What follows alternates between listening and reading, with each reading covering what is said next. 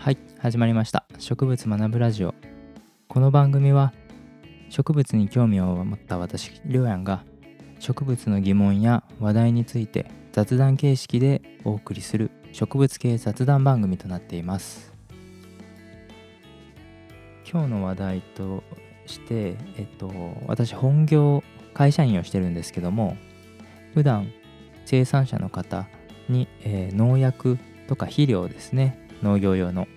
を販売してる営業をしています。普段農薬とか肥料に触れる機会まあそれが仕事なんで多いんですけどその中で、えー今回は農薬で私が気になっているものが1個ありますので、えー話題として提供させてもらいます。皆さんももしかしたら聞いたことがあるかもしれません。農薬の、えー再評価制度これはまあ、えーどういったことかっていうとすごくはしょって簡単に言うとずっと昔からある、えーおじいちゃん農薬まあマラソンとかあとどうですスミチオントレボンとかですね、えーずっと登録が取ってから長いものがあったりするんですけども今登録があるものもそうだし新しく登録が取れてくる成分も全て、えー一度過去の、えーまあ、過去の科学技術とかデータから現在の科学っていうのはかなり進歩してますんで現状の科学に照らし合わせて再び評価をしましょう。成分全てにおいて。もう一つ15年ごとに再評価するっていうような、えー15年ごとに定期的に、えー安全性を、えー評価していきましょうっていうこれはどうもまあ欧米に倣って導入するような制度みたいなんですけどもまあ僕が一つまあこれで、えー懸念してるのは現状たくさん登録がある農薬農薬メーカーさん各社ありますけども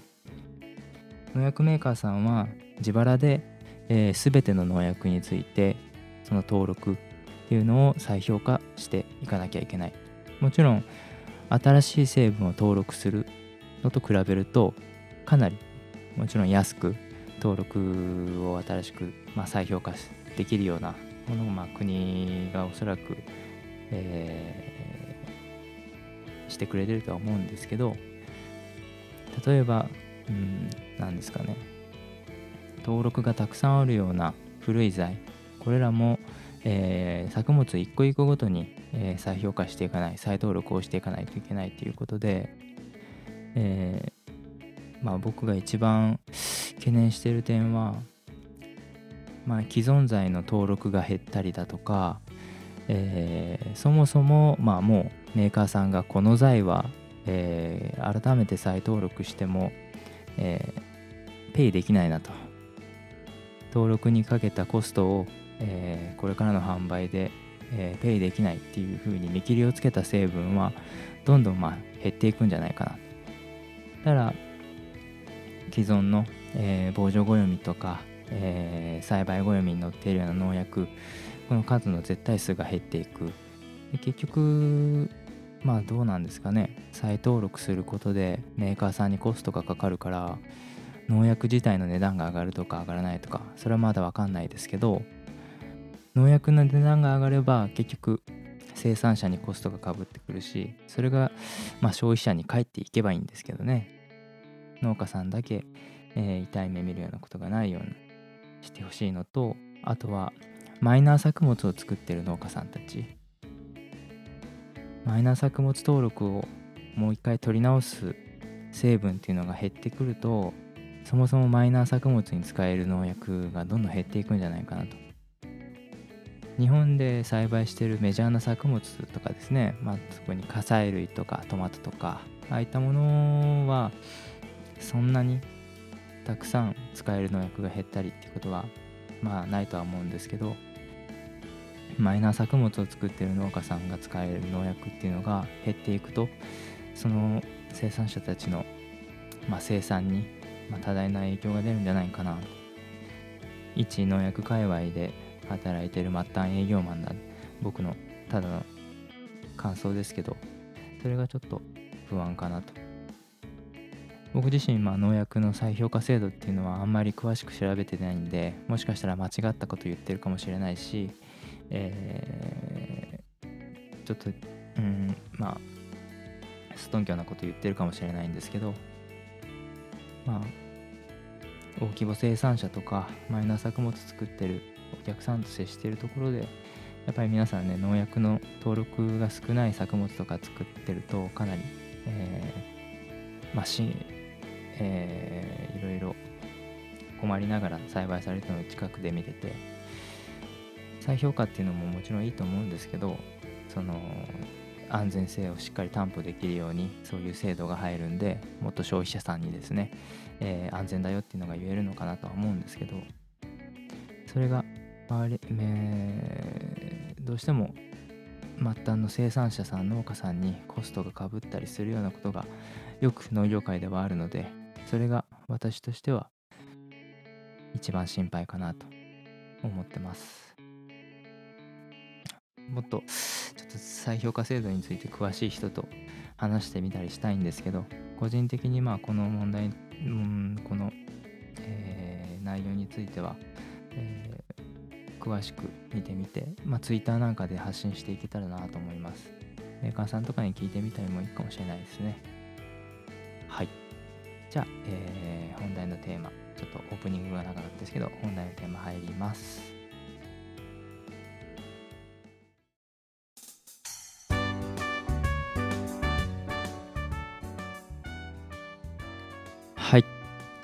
第2回は黄金正樹の葉っぱの色についてでしたけどちょっと色シリーズで今日は花が色とりどりなのはなぜかということで植物の、えー、花の色についてちょっと話していきたいなと思います。皆さんが、ま植物の葉っぱの絵を描いてくださいって言われたら多くの人はまあ、迷いなく緑色の鉛筆を選ぶと色鉛筆を選ぶと思うんですけどじゃあ花の絵を描いてくださいって言われたらどうでしょうか？まあ赤青黄人によって、えー、手にする色鉛筆は分かれると思います。ピンク色の桜黄色いタンポポ青い朝顔ね。すぐに思いつく花でもいろんな色があると思います。なんで植物は色とりどりの花を咲かせるのでしょうか？花の、まあ、色や形様々ですが基本的に花は、えー、共通の目的を持ちます。これ第1回か2回か。あ第2回か。やっぱりですねあの生殖子孫繁栄が植物にたちにとっても、えー、大義名分あります。おしべで作られた花粉をめしべにつけて時代に子孫を残していくのが、えー、共通の目的です。多くの、まあ、哺乳類動物とかではオスの精子メスの卵子に到達することで子供ができると思いますけどこのようにオスとメスから新しい、えー、子供ができることを有性生殖といいと思います。植物も有性生殖を行って花はそのための期間です。僕の、えーと、好きな言葉に花は率直に言えば生殖期であるっていう牧野富太郎さんが書いた「植物知識」っていう本の序文。最初の一文がこの一言なんですけどこれが好きでその牧野富太郎さんがその「植物知識」という著書の中でまあ人間の生殖期はなぜこんなにも醜悪なのに花植物たちの花生殖期は何でこんなにも優美なんだと、えー、確かにって思って。まあ花ね生殖期も丸出しですから。人間やってたらこれ公然わいせつで捕まりますからね。で、えー、花たちの生殖期はね見て楽しめるっていうのがねすごく綺麗。まあ、人間の生殖期もね見て楽しめるっていう人たくさんいますけどもまあそれは置いといて。綺麗な花の本当の目的先ほどちょっと話しましたけどもまあ生殖を行って時代に答えを残すと。花はまあ生殖器官ですよね。花粉内に精子に相当する細胞が入っててめしべの付け根の脂肪の中に卵子に相当する細胞がある。動物の場合は自分たちで動いてオスとメスが近づいて有性生殖できるけど植物はそうはいかないですよね。足がないので、えー、移動できない。生殖するためには同じ花の中で花粉をめしべにつけるか自分以外の何かの力を借りて花粉を、えー、他の花に届けなきゃいけない。送粉する必要があると。どうやったら花粉を離れた場所に、えー、花まで届けることができるかっていうのがこの花の色や形の多様性を生み出したと、えー、考えられているそうです。陸上の植物の花は花粉を送るために風を使う風媒花と、まあ、昆虫とか、えー、その他の、えー、生物を利用する動物媒花があります。イネ科の植物例えばブタクサとかあと杉などかは、えー、風媒花ですね。風媒花は同じ種類の、えー、植物がまとまって存在している。場所などでは有利だけど離れた場所への送粉は途中で他の植物などの植物、えー、障害物に遮られるので花粉が届かないことも多い。だから風媒花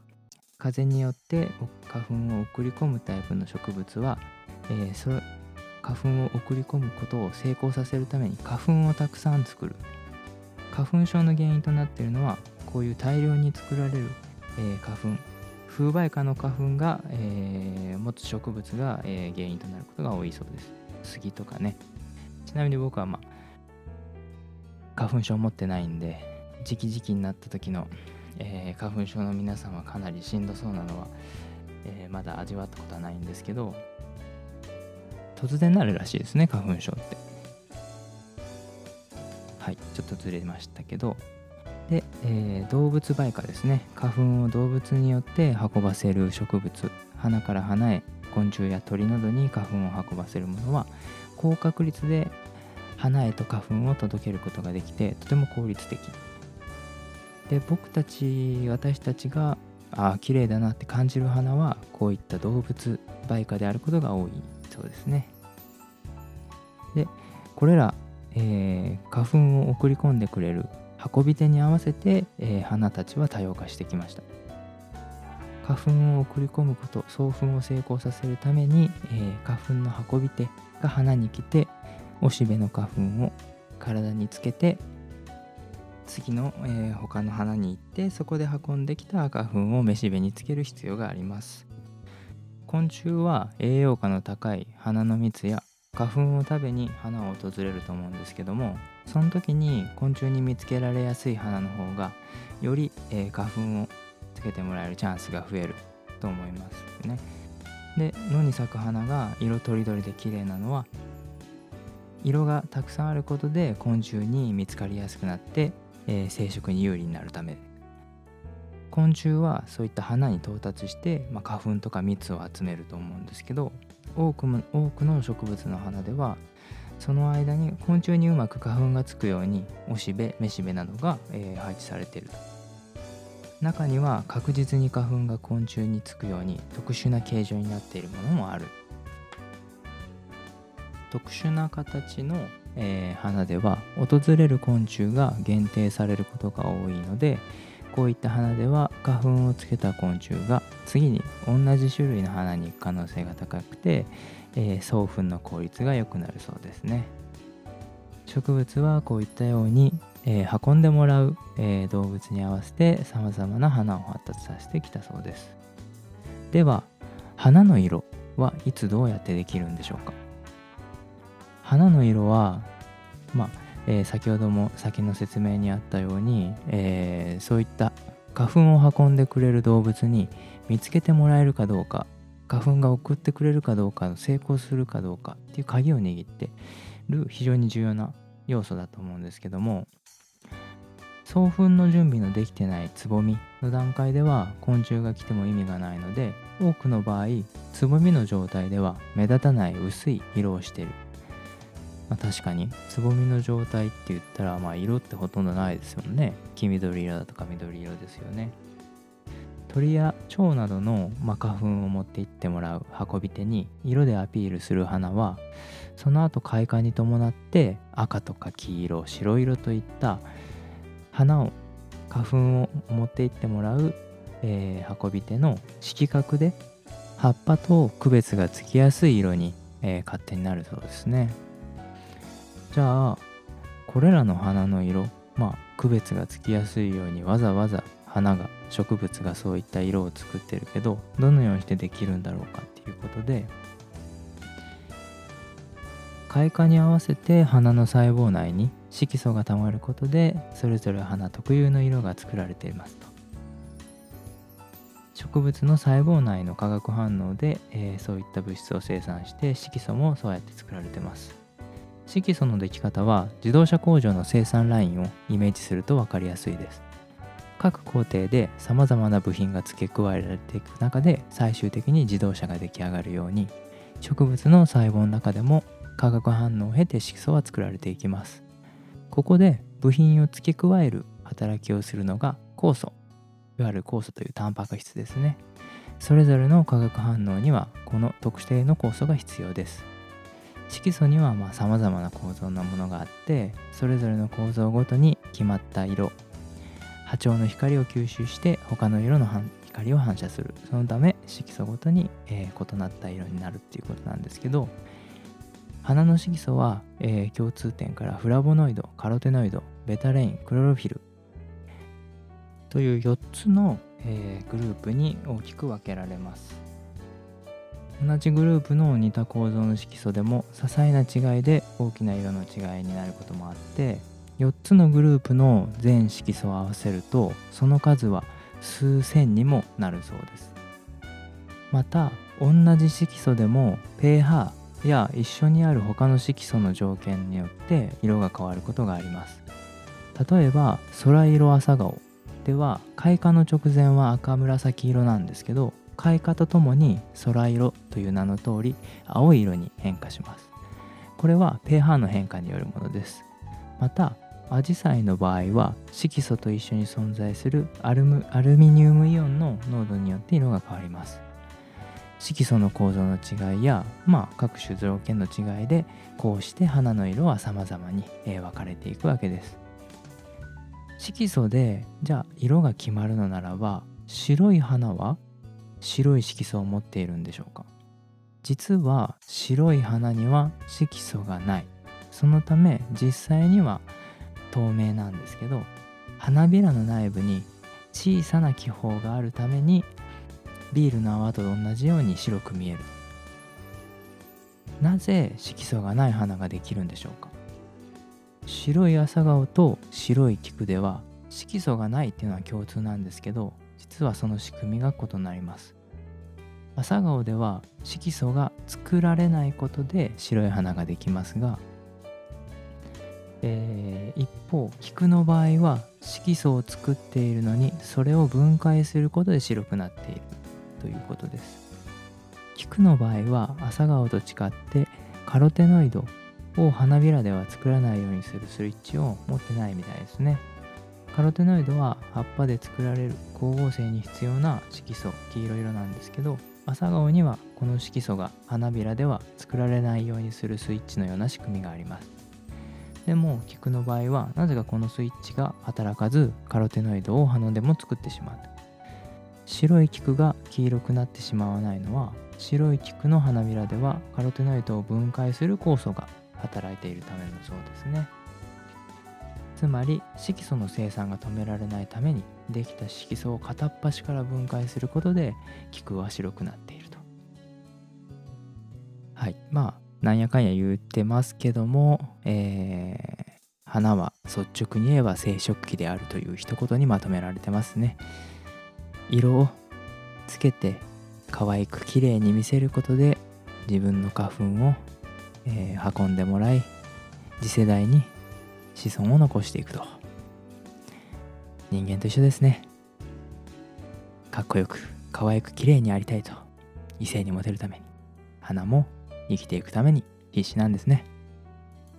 私も花を見習って次世代に子孫を残す努力をしていこうかなと思います。まずは彼女から。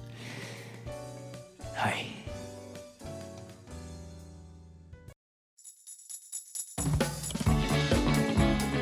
はい、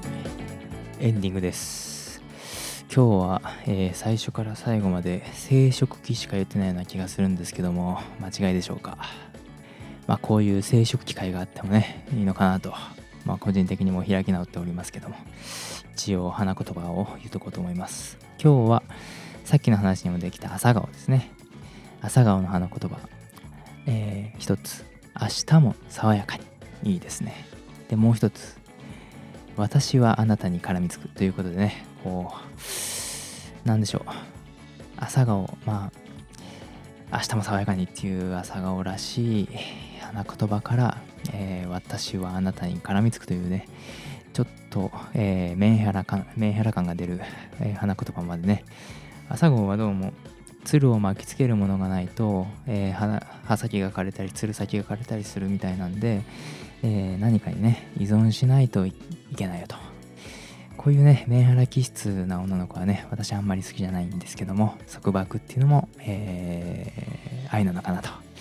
思いまして、えー、では皆さん明日も爽やかに過ごしていけたらなと思います。では3回第3回目の植物学ぶラジオを聴いていただいてありがとうございます。えー、りょうやん、アット植物学ぶラジオでツイッターのアカウントも持っておりますので、そちらもフォローしていただけると非常に私喜びますので、えー、ぜひぜひよろしくお願いします。ではまた皆さん、いよいよ明日を、明日も爽やかに。では、バイバイ。